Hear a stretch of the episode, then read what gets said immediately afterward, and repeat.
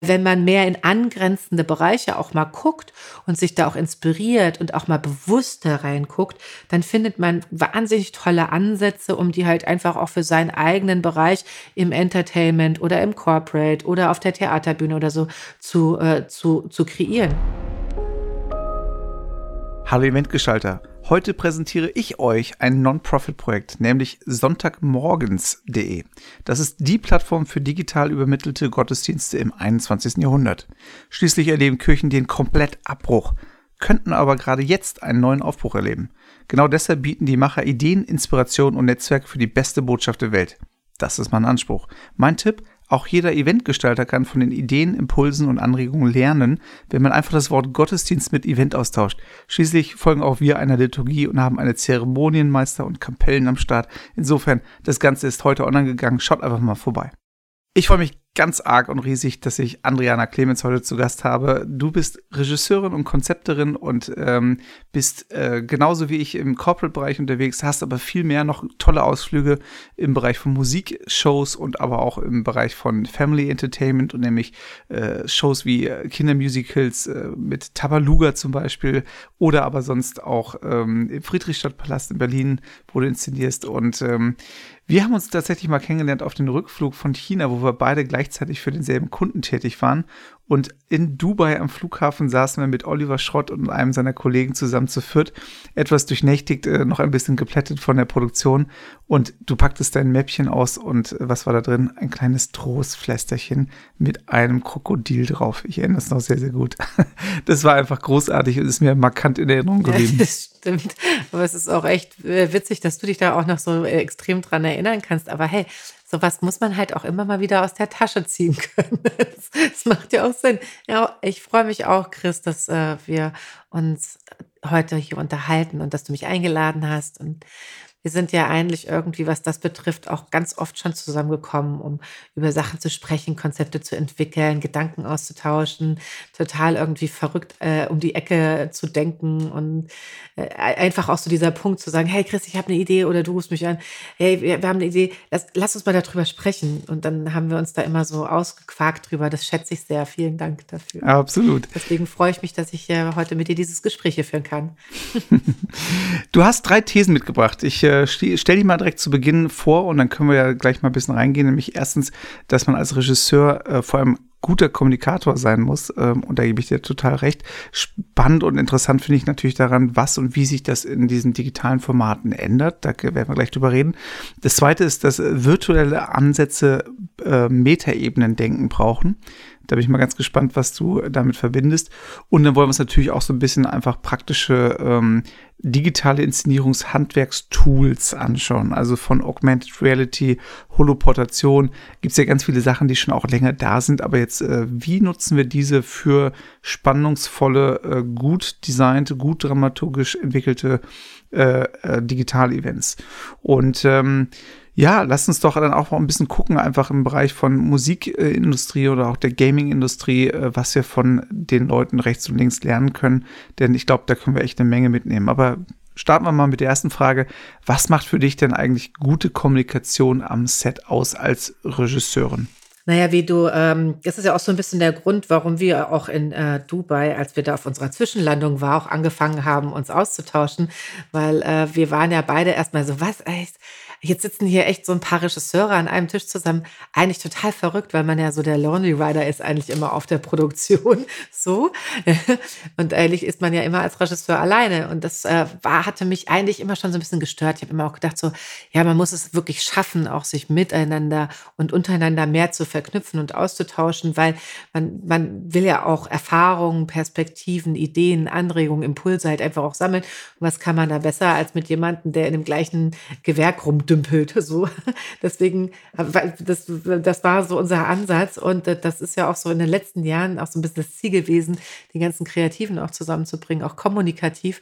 Und das hat ja auch ganz gut geklappt bis jetzt so. Absolut. Ich erinnere mich auch an der Stelle noch ganz kurz an diese Situation äh, im Advent 2019, wo wir dann mit, ich glaube, 15 Regisseuren dann erstmalig in Köln zusammensaßen und äh, uns äh, quasi geformt haben als kreatives Netzwerk, um uns einfach auszutauschen und knüpfen da jetzt auch in den nächsten Wochen gerade wieder neu an. Äh, insofern, ja, ich glaube, man kann total voneinander lernen und äh, es ist nicht so, dass man sich gegenseitig irgendwie bekriegen muss, um irgendwie im, wie heißt es so schön, in diesem roten Teich, ne, wo sich alle zerfleischen und voller Blut irgendwie sich hin und her hakt, sondern es sind diese blauen Ozeane, die, die voll sind von Möglichkeiten, wenn man sich gegenseitig befruchtet und auch ein bisschen miteinander einfach austauscht, weil man so viel zu lernen hat. Ne? Aber das ist eine Ansichtssache und will ich gar nicht bewerten, aber ich glaube, man profitiert total, wenn man miteinander spricht, wie immer im Leben. Ne?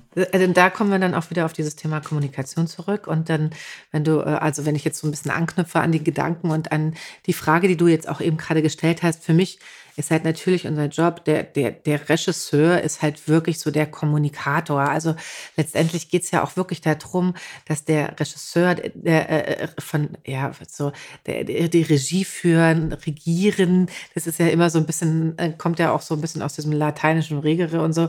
Aber letztendlich irgendwie geht es wirklich darum, dass der Regisseur es schafft, diese verschiedenen Perspektiven, Ansichten, Meinungen, die aus diesen einzelnen Gewerken kommen, halt einfach auch zusammenzubringen. Weißt du, es gibt so ein so ein Beispiel irgendwie, dann kommt dann jemand und sagt, hey, ich hätte gerne gleißendes Licht irgendwie hinter 30 Tänzern irgendwo und alle kommen auf die Bühne und sehen total abgefahren aus. Und da sitzt jemand und sagt, dafür habe ich gar keinen Knopf, weißt du so. Also es ist so diese, diese Idee einfach auch zu, äh, zu kombinieren, dieses Verständnis füreinander zu kreieren, was das denn bedeutet, auch mal aus der anderen Perspektive zu kommen, ob du jetzt letztendlich Kostümdesigner bist, Lichtdesigner, äh, Bühnenbildner, Requisiteur, Redakteur oder, oder Grafikdesigner oder Texter oder Autor oder Komponist. Musik ist ja nochmal ein ganz, ganz spezielles Segment, weil es ja sehr individuell ist. Es ist ja sehr subjektiv, wie jemand auch Musik empfindet. Und äh, wenn du irgendwo was hast und du hast ein weißes Blatt Papier und musst was füllen, dann musst du halt einfach auch in der Kommunikation auch alle auf diese Reise mitnehmen können, so dass sich so diese ganzen Gewerke, die auch Spezialisten sind in ihren Bereichen und diese Bereiche auch in sich noch eine extreme Komplexität haben und die ja auch da wirklich detailgenau denken und in dieser Detailgenauigkeit in dem Denken manchmal sich halt auch irgendwo nicht da rausziehen können und dann zu sagen, okay, wir gucken uns jetzt diese großen Hut an, diese große Vision, diese übergestülpte Idee. Und dafür ist der Regisseur da, dass er dann halt einfach auch schafft, die Gewerke füreinander zu sensibilisieren und dass man halt einfach auch zuhört, Verständnis füreinander kreiert, wieder aus der Perspektive mal rausgeht, die auch wechselt und dadurch halt einfach auch so eine Art Optimum oder ja äh, so ein Best Case zu kreieren. Ja, so immer zu sagen, hey, und auch Angebote anzunehmen. Ich glaube, als Regisseur ist es auch ganz, ganz wichtig, dass du auch von deinem subjektiven, das finde ich gut, halt einfach auch weggehen kannst, um anderes zuzulassen.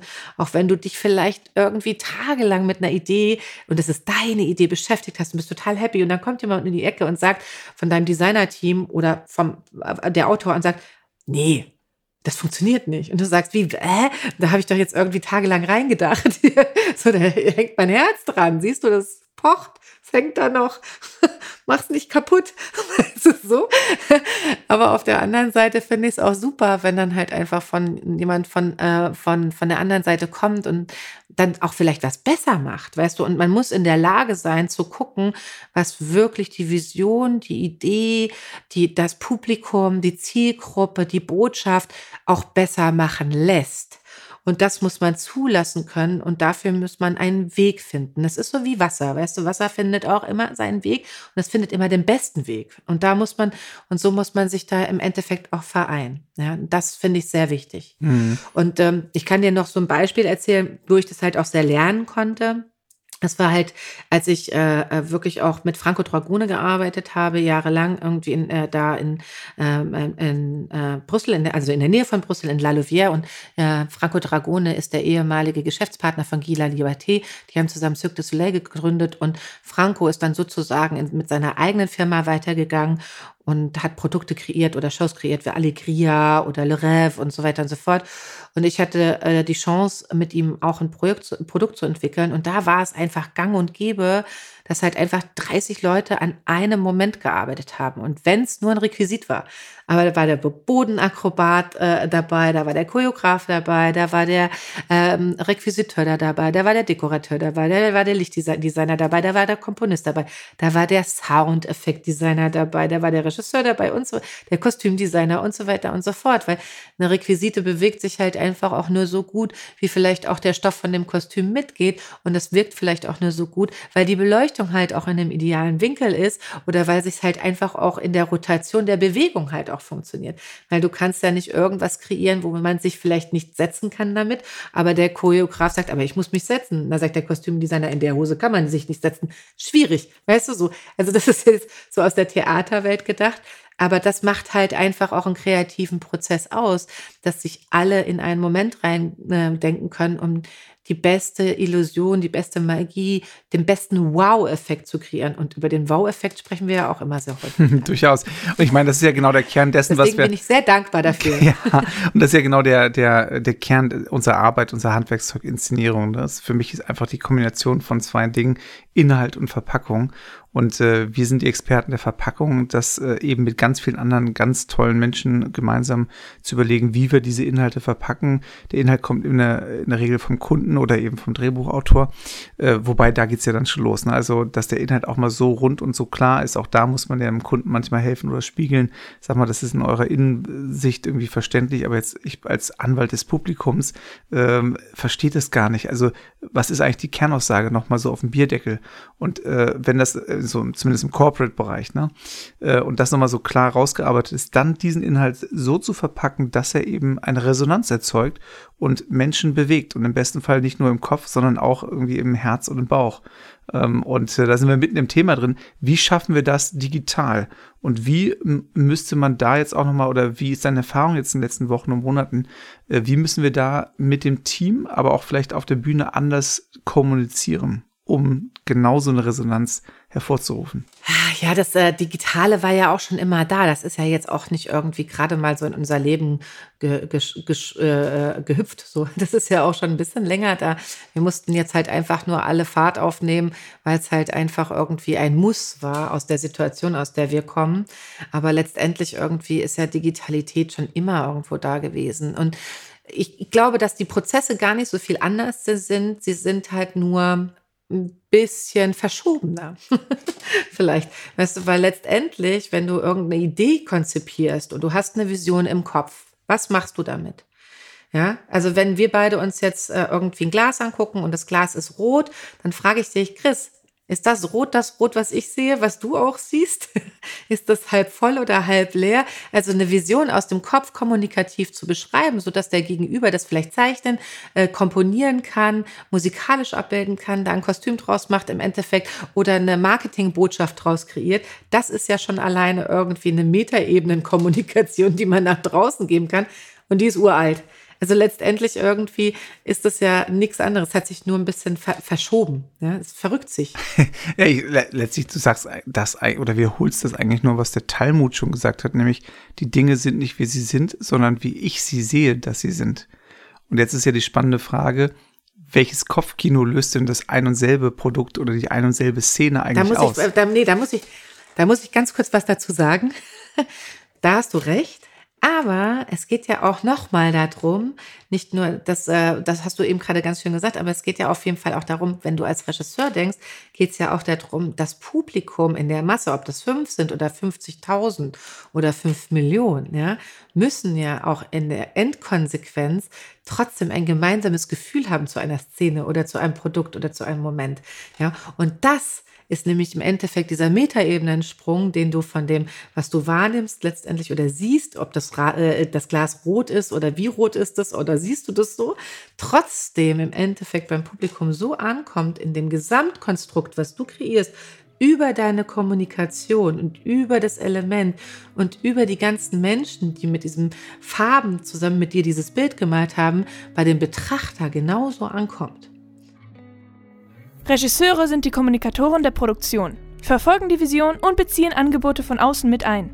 Es ist wichtig, die Perspektiven aller Gewerke zu berücksichtigen und Verständnis unter den Beteiligten zu schaffen. Im digitalen Raum bleiben die Mechanismen die gleichen. Die Umsetzung muss in Metaebenen gedacht werden und bezieht neue Aspekte ein. Letztendlich geht es immer noch um die Frage nach der Kernbotschaft und der Vision. Dem Publikum soll ein Gefühl vermittelt werden, ob analog oder digital. Letztendlich ist es ja, was wir eben gerade auch gesagt haben mit dem Inszenieren, mit dem weißen Blatt füllen, das ist ja im Endeffekt auch nichts anderes im virtuellen oder digitalen Raum. Also Jetzt mal ganz abgesehen davon, dass äh, wir auch im, im Wording hier noch komplett konfus sind und durcheinander rennen. So.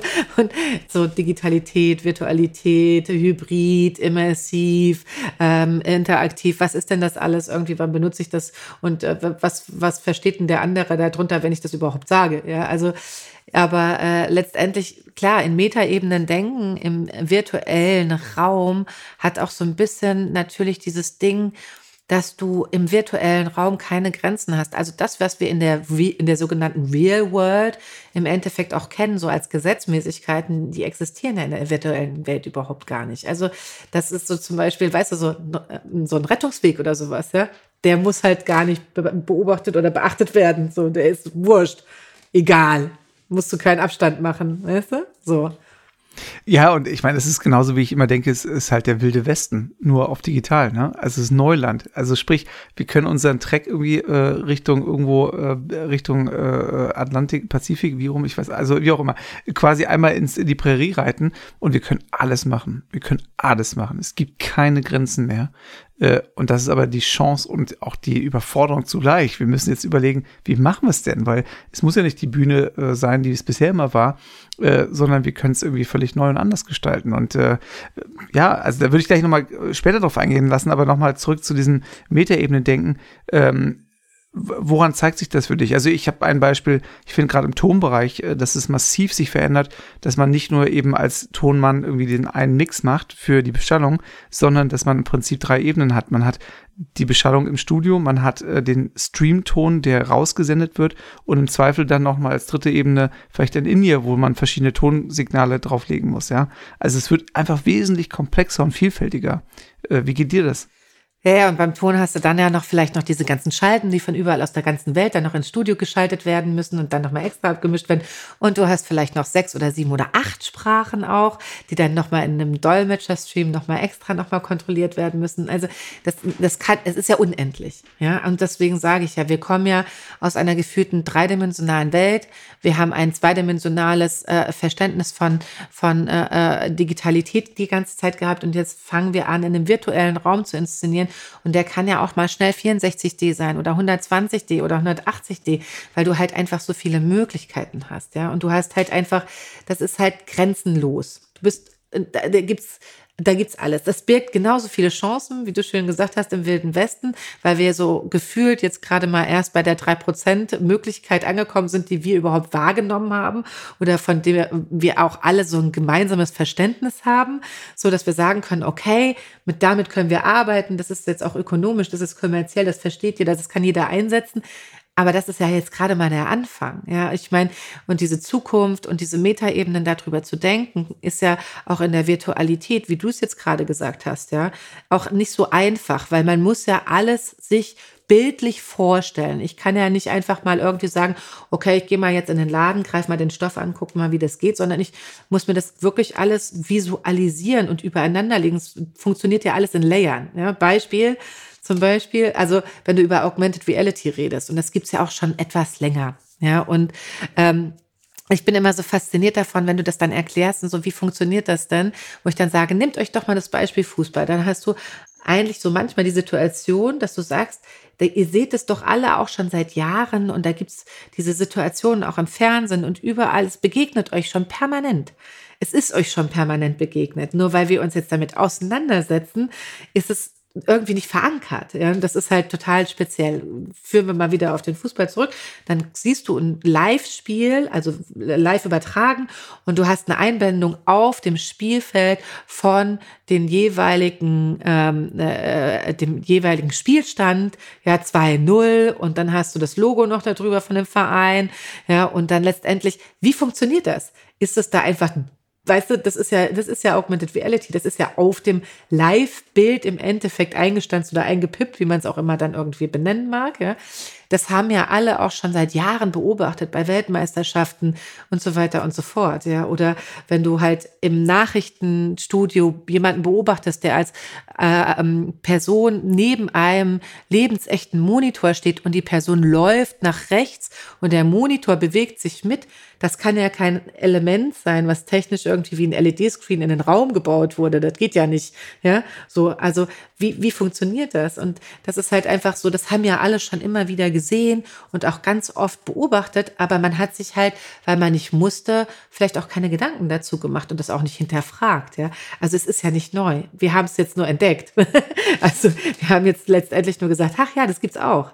Was eigentlich schade ist, weil wenn man mehr in angrenzende Bereiche auch mal guckt und sich da auch inspiriert und auch mal bewusster reinguckt, dann findet man wahnsinnig tolle Ansätze, um die halt einfach auch für seinen eigenen Bereich im Entertainment oder im Corporate oder auf der Theaterbühne oder so zu, äh, zu, zu kreieren. Ich habe zum Beispiel schon vor vor einigen Jahren mit äh, äh, Gaming Engines gespielt auf der äh, musikalischen Showbühne. Weißt du, das waren halt einfach auch so Momente, wo du dann halt einfach denkst, ey, cool, äh, kann man das irgendwie vielleicht auch bei uns benutzen? Wie ist denn da der Delay? Sieht das dann doof aus? Da haben wir ganze Tests gefahren im Studium zu gucken, ob dann letztendlich irgendwie, weißt du, wenn du nicht auch, wenn du diese Real-Time-Graphic-Effekte, äh, dann, wenn du die auf, auf der Leinwand siehst, wenn du dann halt irgendwie 40 Meter weiter hinten stehst, ob das Bilddelay dann noch zum Tondelay passt, weißt du, ob das dann nicht zu sehr störend ist, ob das auch den Zuschauer nicht ablenkt.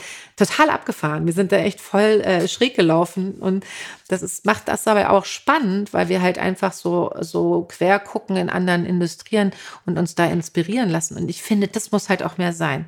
Und wenn du jetzt nochmal auf die Metaebenen zurückkommen willst, ist der virtuelle Raum halt echt wirklich abgefahren. Und dann muss man sich halt auch Sachen angucken, wie wirklich jetzt auch so Vorreiter geleistet haben, wie zum Beispiel jetzt äh, Travis Scott der hat ja letztes Jahr dieses äh, Konzert wirklich als Avatar in der Fortnite Reality gemacht, was ein totaler Erfolg war. Oder natürlich Tomorrowland als Festivals, die als Festival, die natürlich auch mit, die konnten auch kreativ ballern. Die haben da die haben da alles reingepackt, von der Unreal Engine bis zum äh, Augmented Reality, bis kompletter virtuelle Welt, bis was weiß ich. Also da, da waren ja natürlich ganz, ganz viele Aspekte auch drin. Und die haben sich da halt auch kreativ sehr auseinandergesetzt.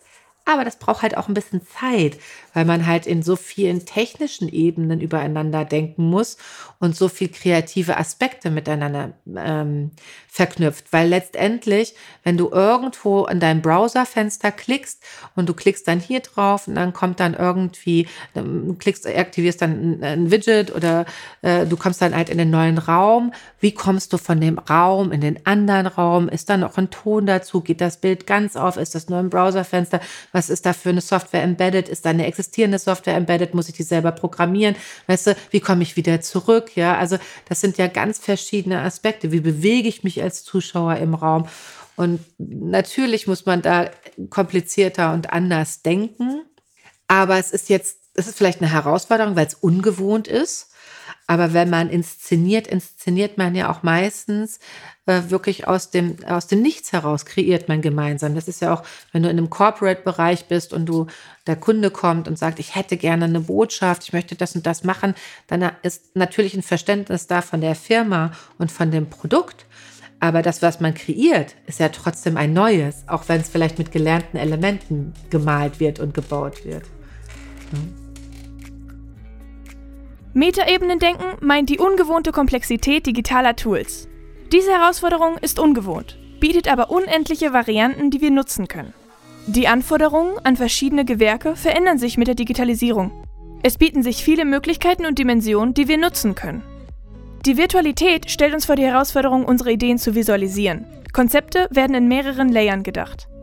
Anwendung digitaler Systeme kann man in verwandten Industrien wie Gaming oder TV bereits sehen fantastisch und spannend zugleich. Ähm, ich komme jetzt gerade von äh, äh, einem Panel, der äh, in deiner Heimatstadt in Wiesbaden stattgefunden hat, ähm, nämlich äh, dem Veranstaltungs- oder Gipfeltreffen der Veranstaltungsbranchen.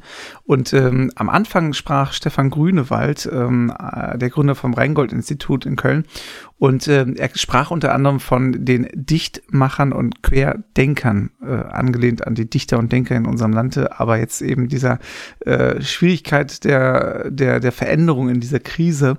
Ich fand das eigentlich ein ganz schönes Wortspiel, weil ähm, letztlich vielleicht ein Bogen geschlagen an der Stelle, ähm, wir, wir können wirklich so viel von anderen äh, angrenzenden Bereichen und Industrien lernen. Also wenn ich darüber nachdenke, dass am 22. März 1935 in Deutschland Fernsehen online quasi ging, wenn man es oder gebroadcastet hat, ja. Also in Deutschland wurde erstmalig gesendet äh, vor 85 Jahren dann überlege ich mir, ähm, wir können doch so viel von einer 85-jährigen äh, äh, Industrie lernen. Ähm, und ich meine, gut, die Messeindustrie ist seit 800 Jahren am Start und äh, ich meine, ein Drittel aller weltweiten Leitmessen finden in Deutschland statt. Also wir waren immer schon Kreuzungspunkt äh, von Ideen, von Innovation, von, von, von Wirtschaft, von Handel, von ähm, Innovation letztlich und ähm, da müssen wir einfach nochmal rechts und links gucken. Ne? Also, wenn ich jetzt mal den, den Blick von äh, Gaming über TV, wo man jetzt eigentlich auch nochmal Stunden drüber reden könnte, äh, hin in Richtung Musik wende, weil du ja in dem Bereich auch zu Hause bist und gelernt hast. Äh, wie ist denn das so im, im, Bereich von Musik? Also, da ist ja auch ziemlich viel Abbruch und äh, wenig Aufbruch mit wenigen Ausnahmen. Ähm, und ich meine, gerade Künstler waren auch immer die Propheten unserer Zeit. Äh, was ist da los? Oder äh, sind die abgetaucht oder äh, was können wir von denen lernen? Die Musik hat es ja momentan so ein bisschen sehr schwer. Also generell, ob du jetzt, also äh, das, die, äh, eigentlich die Clubs irgendwo, halt alles, was davon äh, lebt, dass du halt auch als Menschen zusammenkommst und auch zusammen singst und auch zusammen feierst. Ich meine, Musik ist ja auch so ein Urgefühl. Das, es gibt ja schon Musik seit, seit, der, seit der Mensch denken kann im Endeffekt. Und das ist halt über Digitalität auch schwer abzufangen. So. Also wir wissen ja, dass diese Energie, wenn die von der Bühnenkante rüber schwappt und wenn dann einfach eine Band oder ein Sänger wirklich auch die, die Masse aktiviert, ja, und dann letztendlich irgendwie ähm, wirklich nur über einen Klatschrhythmus oder einen Stampfrhythmus dann 100.000 Menschen auf einmal irgendwo in einem Stadion stehen und das mitmachen, das kann man nicht abfangen. So, das ist aber auch noch mal eine ganz andere Ebene. Wenn du das wieder in den virtuellen Raum trägst, gibt es ja auch beim Gaming Aspekte von Menschen, die ja auch nicht aufhören können. Das ist ja auch auf jeden Fall eine Faszination und eine Leidenschaft vor einem äh, ähm, äh, äh, virtuellen Raum zu sitzen und da auch was zusammen zu machen. Ja, und das ist ja auch dieser, dieser äh, Punkt, der halt auch Gamification oder Gamifying im Endeffekt auch mitbringt. Ja, da ist ja nochmal eine ganz andere Leidenschaft dabei. Was kann man von der Musik lernen? Die Musik ist natürlich irgendwie, die entwickelt sich auch weiter. Es gibt neue Konzepte. Es gibt ganz viele Künstler, die sich halt wirklich auch in die Digitalität beziehungsweise in den virtuellen Raum bewegen. Die versuchen halt einfach auch sich über ähm, eine äh, sehr authentische Darstellung ihrer selbst den, den persönlichen Kontakt halt auch weiterhin aufrecht zu erhalten zu ihren, ihrem Publikum und zu ihren Fans, was ich einen sehr, sehr schönen Weg finde, weil äh, dieses Authentische soll dieses äh, Social Distancing auch aufheben, weil man halt einfach ein bisschen mehr über sich verrät und an Möglichkeiten auch darbietet. Und diese Bewegung finde ich momentan eigentlich, muss ich ganz ehrlich sagen, sehr schön, weil das ist das, was ja auch sehr verloren geht, gerade in der jetzigen Zeit. Und ich meine, genau das ist ja auch der Kern, dass, äh, es, was macht gute Musik aus? Es geht eben äh, in Kopf, Herz und äh, Bauch, aber es geht vor allem auch um, um Community. Also es sind ja immer, es sind ja immer Fans. Das heißt also, da ist ja irgendwo auch eine, eine Interaktion, eine Partizipation. Es ist nicht nur, ich bin Kunde, sondern ich bin, bin Fan von etwas, ja. Und äh, für jetzt gerade Corporate Events, wo ich äh, vor allem zu Hause bin und unterwegs bin, ähm, wenn man das davon lernen kann, allein wie man kommuniziert und wie man äh, Emotionen weckt, damit Leute begeistert sind, ähm, ist jetzt vielleicht ein bisschen weit hergeholter Transfer, aber trotzdem ist es genau das, um das es halt geht. Ähm, ich muss die Leute äh, komplett treffen mit dem, was ich tue. Und egal, ob ich das jetzt, also ich bin immer noch ein Verfechter davon, egal, es wird ja immer ein analoges Ereignis sein müssen, was eben jetzt nur neu digital übermittelt wird. Und äh, das verändert ein bisschen die Spielweise. Das ist eben nicht mehr, dass die Menschen vor der Bühne stehen oder sitzen, sondern dass sie eben zu Hause sind und auf einem kleinen Guckkasten nicht mehr das Theaterding, sondern eben nur noch diese 2D-Mattscheibe äh, da äh, drauf gucken. Ähm, aber äh, es bleibt so. Sie, sie müssen begeistert werden von dem, was wir da tun und was wir da in Szene oder in Szenen setzen. Und ähm, also Grund- oder Zwischenfazit irgendwie, ich glaube, so viel ändert sich eigentlich nicht. Andersrum ist es nur die neuartige Übermittlung. Und wenn wir eben so ein bisschen mal rechts und links gucken, werden wir feststellen, dass im, in anderen Bereichen Gaming, Musik, äh, TV so viel Gutes schon drin ist. Und jetzt überspitze ich es nochmal. Wenn wir als Land der Dichter und Denker und Innovatoren und, und treibende Kräfte, wenn wir äh, jetzt im Eventbereich noch einen Schritt weitergehen und sagen, das, was Fernsehen verpasst hat, nämlich wirklich partizipativ zu sein, wenn wir das hinbekommen, ich glaube, dann haben wir die absolute Goldgrube für die nächsten Jahrzehnte gefunden, oder? Ja, aber Fernsehen war ja auch schon partizipativ. Ja, kannst du dich noch an diese ganzen schönen Shows erinnern, wo dann diese ganzen äh, Menschen am Telefon saßen und du konntest anrufen und dann klingelte das Telefon, dann saßen dann 30 aktive Leute, die da das Telefon in die Hand genommen haben und die Anrufer entgegengenommen haben. Ich meine, das gab's ja auch schon. Das ist ja nichts anderes, äh, das ist ja partizipativ. Ob du das jetzt in Chat schreibst oder wirklich irgendwie über eine Wählscheibe, weißt du, noch so schön, wo die Nummer noch. Und dann gab es ja immer noch diesen schönen Aspekt, weißt du, bei Wiederholung bitte nicht anrufen, dies ist eine Wiederholung. Okay, da sind wir drüber. über diese Zeit sind wir auf jeden Fall drüber.